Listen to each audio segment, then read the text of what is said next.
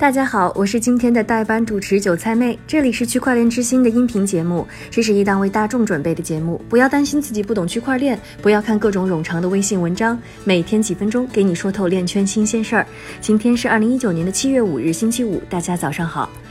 比特币的电能消耗一直被看作是普及数字货币的瓶颈之一。剑桥大学的学术人员本周宣布，他们新上线了比特币电力消耗指数，简称 CBECI，每三十秒更新，可以跟踪比特币网络的总用电量。研究人员还提供了一个工具，将比特币的消耗水平跟其他电力用力进行比较。根据这一数据。比特币每年总用电量为两万零八百六十三千瓦时，约占全球总用电量的百分之零点二四。如果把比特币的电力消耗单独计算成一个国家的话，这一电力消耗在全球排名第四十三位，比包括罗马尼亚、丹麦、以色列、新加坡和乌兹别克斯坦在内的许多国家消耗的电力还要多。而且，比特币网络一年消耗的电量又足够为英国所有茶壶提供十一年的电力来烧水，也可以为包括英国在内的欧洲提供。一年半的电力。不过，推特上也有人根据这一数据做了逆向思维，发现仅在美国，每年因一直开着但闲置的家用设备而浪费的电力，就足够为比特币网络提供四年的电力了。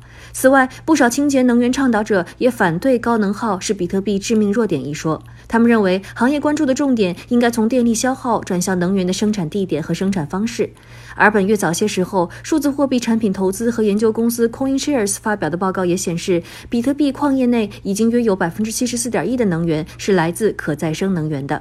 说完了比特币的能源问题，下面的时间还是交给韭菜哥，他为我们准备了一组链圈的最新快讯。我们先来看一组行业方面的消息。首先，委内瑞拉总统马杜罗宣布，在委内瑞拉最大的银行的每个支行开设共近七百九十个石油币柜台。而这一政策呢，也被看作是促进在全国范围内普及数字货币计划的一部分。另外，瑞典证券交易所 Nordic Growth Market 宣布，他们将上市以比特币和以太坊为基础的小型数字货币期货合约。最后，科技巨头甲骨文宣布和 w o r l d b e Project 达成了合作，双方将共同利用云计算。帮助和跟踪蜂巢健康状况，同时呢，也会探索分布式账本技术在环境保护方面的潜力。今天的链圈名人点评呢，来自 Ripple 的全球银行业务主管，他在全球区块链峰会上谈及 Ripple 和 MoneyGram 的合作时表示，MoneyGram 是全球最大的支付提供商之一，他们在汇款业务上的布局非常广，而 Ripple 和 Swift 不是绝对的竞争关系，两家公司之间可以互补。另外，围绕 Libra 的争议，Facebook 区块链项目负责人 David Marcus 发推表示：“我们相信并致力于以监管机构、中央银行和立法者协作，以确保 Libra 可以帮助解决现有金融体系中一直存在的各种问题。”